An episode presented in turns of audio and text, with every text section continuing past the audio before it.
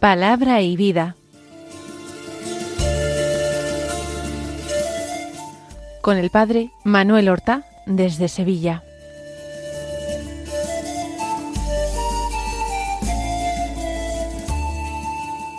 En el nombre del Padre y del Hijo y del Espíritu Santo.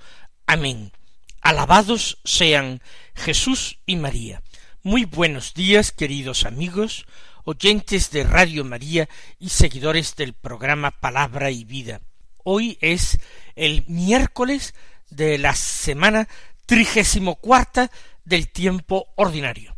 Estamos viviendo los últimos días del tiempo ordinario, estamos viviendo los últimos días anteriores al comienzo de un nuevo año litúrgico, que comenzará, si Dios quiere, el próximo domingo con el comienzo del Adviento y de un nuevo ciclo litúrgico que será el ciclo B de lecturas dominicales.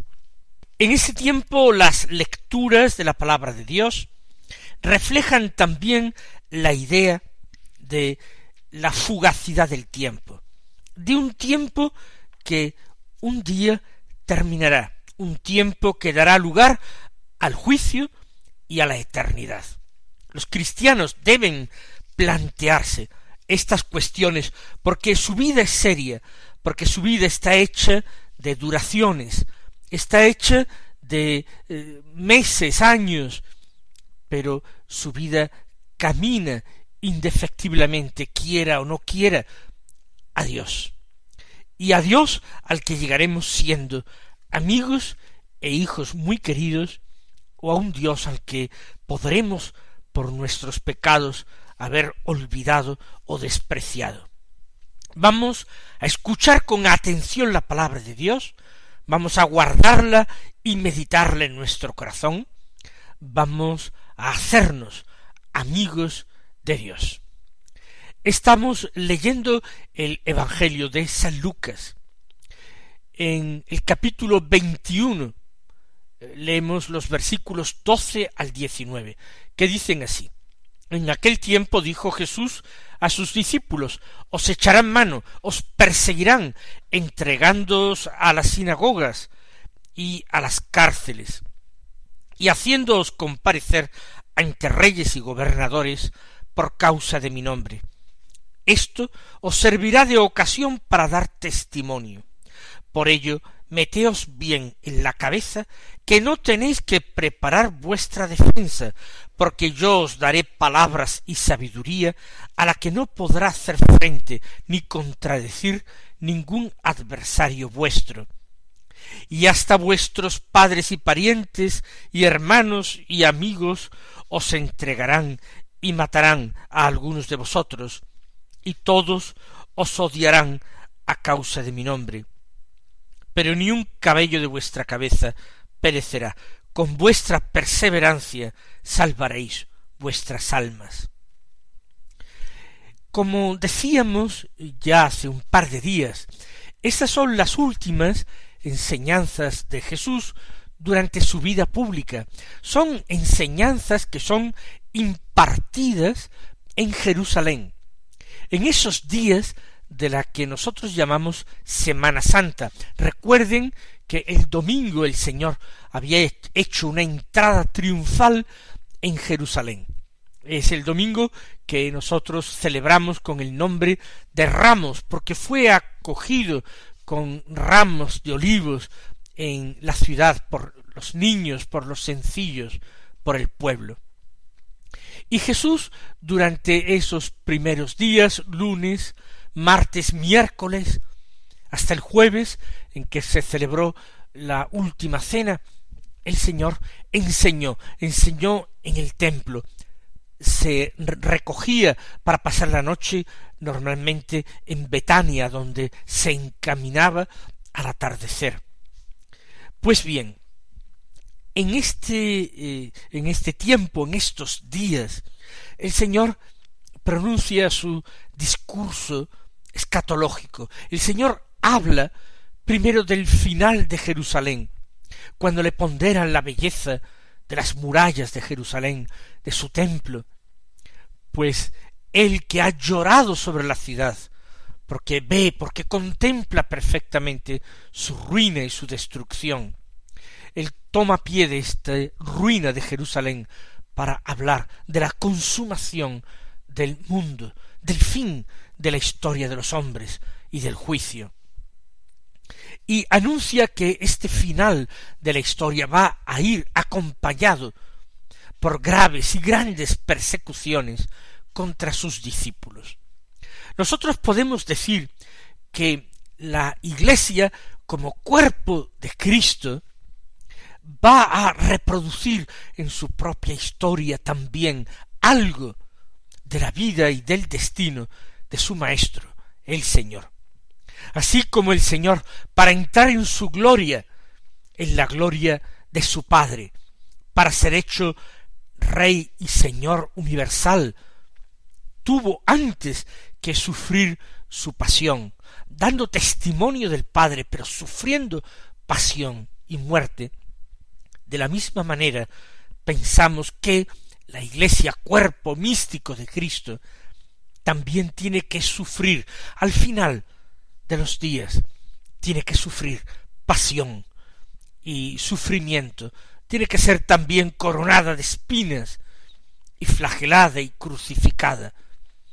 La Iglesia no hablamos sólo de la institución, sino el cuerpo místico de Cristo, que es la comunión de los santos, que es el conjunto de todos los bautizados que viven, se esfuerzan en vivir en la gracia de Dios.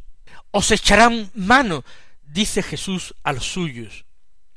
Esto se cumplió para aquellos discípulos de aquel momento que le escuchaban, que padecieron persecución. Se cumplió a lo largo de la historia de los hombres para muchísimos cristianos que han tratado de vivir en fidelidad a su Señor, y será todavía más terrible, más patente al final de los tiempos. Son las últimas persecuciones de la Iglesia. Os echarán mano, os perseguirán, entregándoos a las sinagogas y a las cárceles, y haciéndoos comparecer ante reyes y gobernadores por causa de mi nombre. Entregarse a las sinagogas no quiere decir a esos locales donde se reunían los judíos los sábados para orar. Sinagoga como congregación, pero congregación rebelde, congregación cerrada a la fe. Sinagoga como tribunal inicuo que va a juzgar y a condenar a Cristo se entregan a las sinagogas y a las cárceles como castigos, y son los aliados de la sinagoga y de los falsos hombres religiosos, los reyes y gobernadores.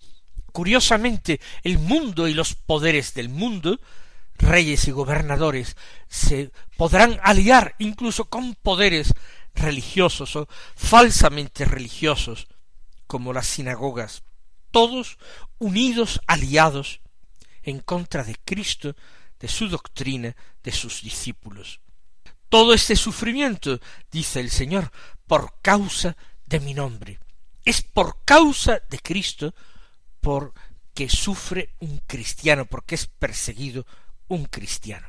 Pero el Señor ve el aspecto positivo y querido por Dios de esta persecución.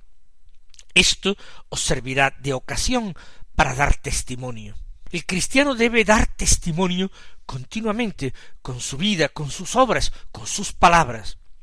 Pero en el momento de persecución, ese testimonio tiene mucho más valor, porque uno da testimonio, mostrando su amor a Cristo, por encima del amor que pueda tener a su propia vida, anteponiendo el amor de Cristo, el seguimiento de Cristo, su fidelidad a Cristo por encima de cualquier ventaja personal, de cualquier interés y de conveniencia, mostrando que ama a Cristo más que a todo, mostrando que cumple literalmente las palabras de su Maestro que enseñó diciendo si alguno ama a su padre o a su madre más que a mí, no es digno de mí.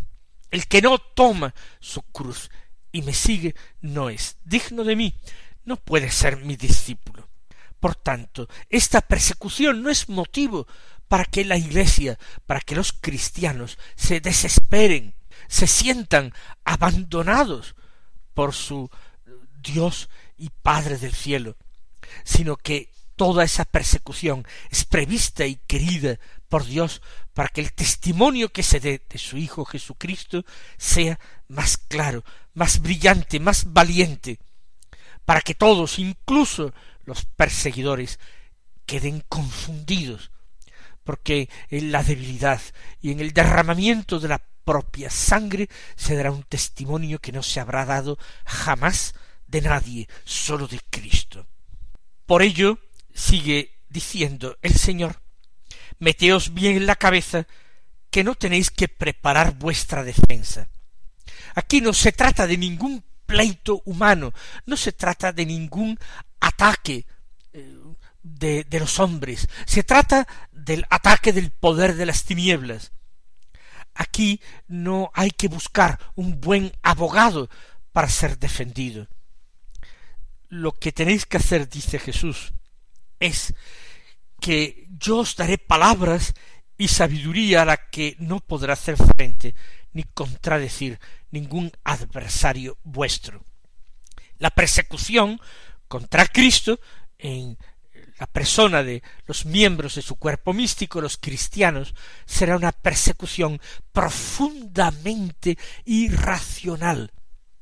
La verdad, hasta la verdad más elemental de la razón, de la lógica, de la historia, todo está precisamente apoyando este testimonio.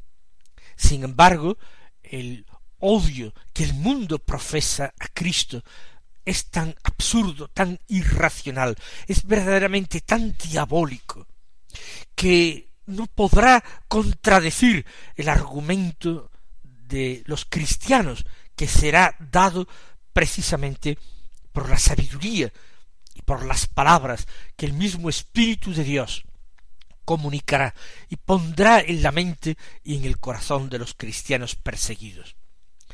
Esas palabras y sabiduría no tenéis que prepararla vosotros, ni buscarla vosotros, no es un ejercicio de lucimiento, es un testimonio, uno testimoniará con las palabras que el Espíritu pronunciará. Y esas palabras no podrán ser contradichas por ningún adversario, porque la mentira, porque el error, no puede contradecir válidamente la verdad, porque el odio no puede vencer, terminar derrotando al amor. Hasta vuestros padres y parientes y hermanos y amigos os entregarán. Jesús está hablando de una traición terrible, está hablando de la última persecución contra sus discípulos, aquella en que ni siquiera los lazos de sangre, los deberes más elementales del cariño entre los familiares, ni siquiera eso será un obstáculo o un impedimento. Hasta los más queridos y cercanos os entregarán a los enemigos.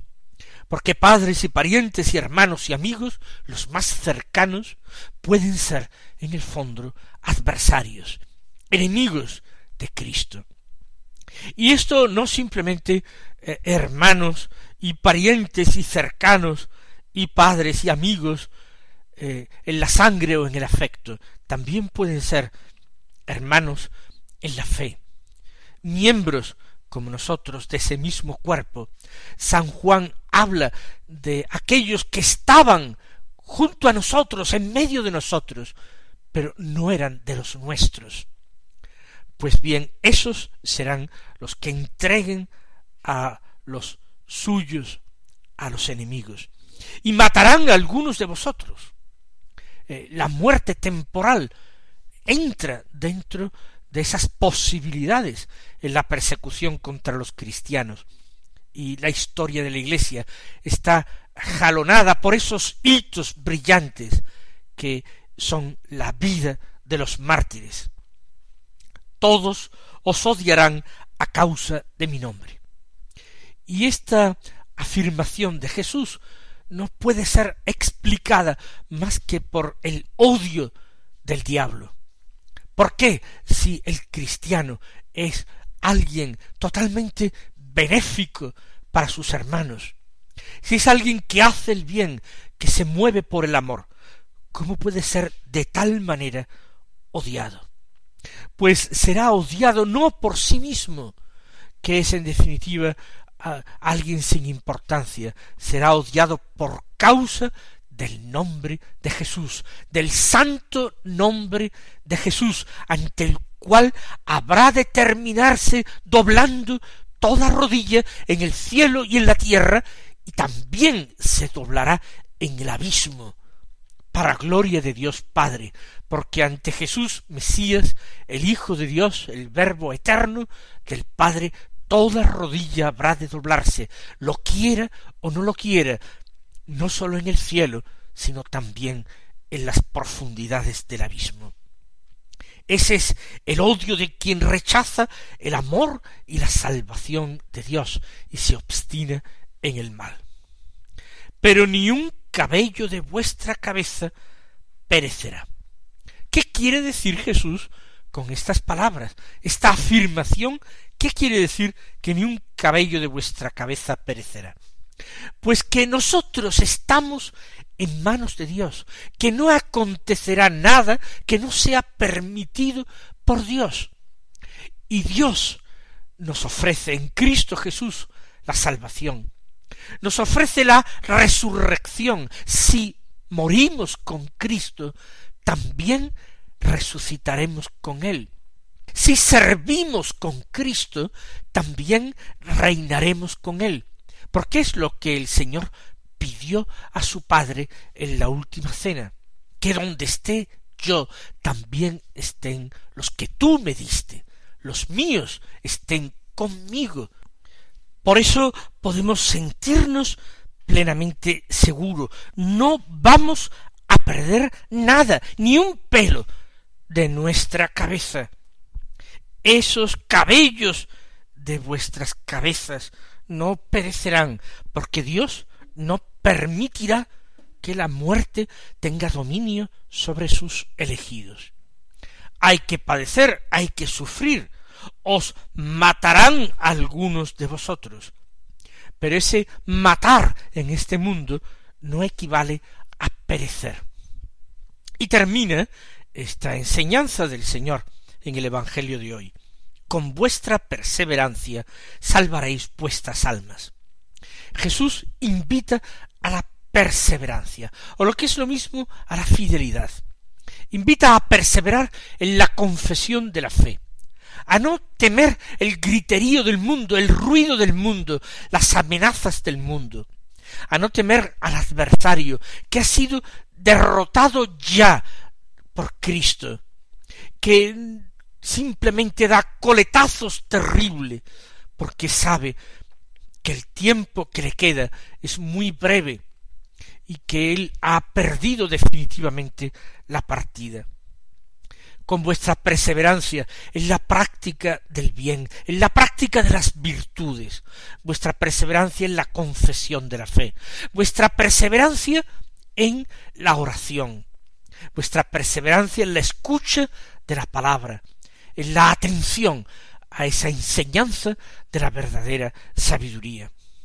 Vamos nosotros a recibir al final, en estos últimos días finales del año litúrgico, esta enseñanza del Señor, y vamos a robustecernos en estos buenos y santos propósitos. Vamos a decirle al Señor que hoy más que nunca queremos ser de los suyos, que hoy más que nunca, con la ayuda de su gracia, no le defraudaremos, no le traicionaremos, no le negaremos, porque no queremos ser Judas, y aunque nuestra fidelidad al Señor no haya sido siempre impoluta, sin manchas, queremos como Pedro llorar nuestras negaciones, arrepentirnos de ellas y mantenernos unidos a Él, confiados en Él, obedientes a su voz.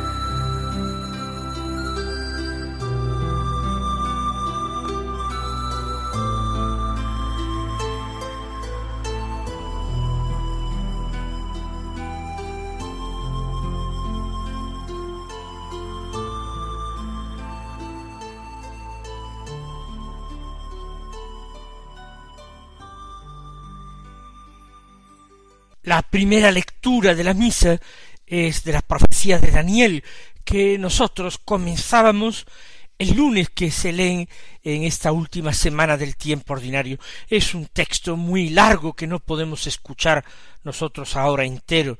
Está tomado del capítulo quinto, los versículos uno al seis, trece, catorce, dieciséis, diecisiete y luego desde el 23 al 28, un mosaico de versículos de este capítulo. Se nos narra el banquete del rey Baltasar, un banquete que ofreció a mil de sus nobles, y después de haber comido y bebido cometen una profanación, porque cogen los vasos, recipientes de oro y plata que el padre de Baltasar, su antepasado Nabucodonosor, había robado en el templo de Jerusalén, y los trajeron al banquete para utilizarlos como vasos para el rey, para sus nobles, sus mujeres y concubinas, darle un uso profano en un banquete mundano a objetos consagrados a Dios. Y en ese momento Dios anuncia la ruina de aquellos hombres y de aquel imperio, trazando con una mano del que se le veía solamente el dorso, unas palabras en la pared del salón del banquete. Contado, pesado, dividido, las interpreta Daniel. Pues vamos nosotros, pues vamos nosotros a tomar conciencia de que Dios es el Señor de la historia. Vamos a vivir confiados en sus justos juicios, confiados y abandonados en sus manos. El Señor os bendiga y hasta mañana si Dios quiere.